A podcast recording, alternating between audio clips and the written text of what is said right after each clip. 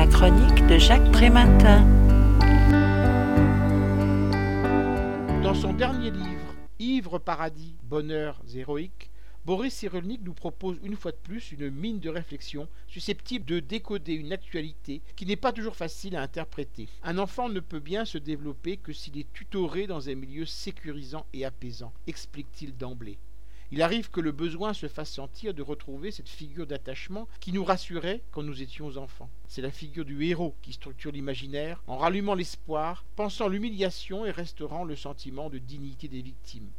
Mais quand le chaos culturel et le désert de sens annihilent tout rêve d'avenir, cela peut aussi prendre la forme d'une héroïsation, s'enfermant dans une abstraction mythico-rituelle commune fondée sur un sentiment d'appartenance clos sur lui-même et le rejet de l'autre. Les mots ne sont plus alors des outils de la pensée, mais des incantations servant à marteler et à illustrer les slogans du groupe.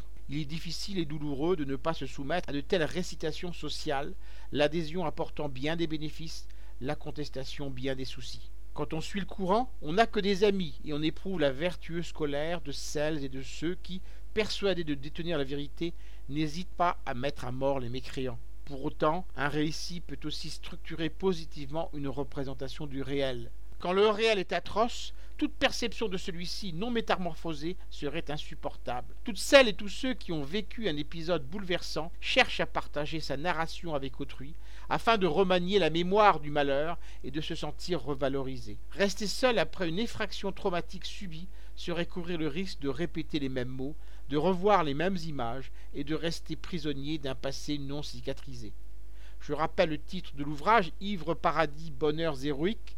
L'auteur en est Boris Cyrulnik. Il a été publié aux éditions Odile Jacob en 2016 et son livre est vendu 22,90 euros.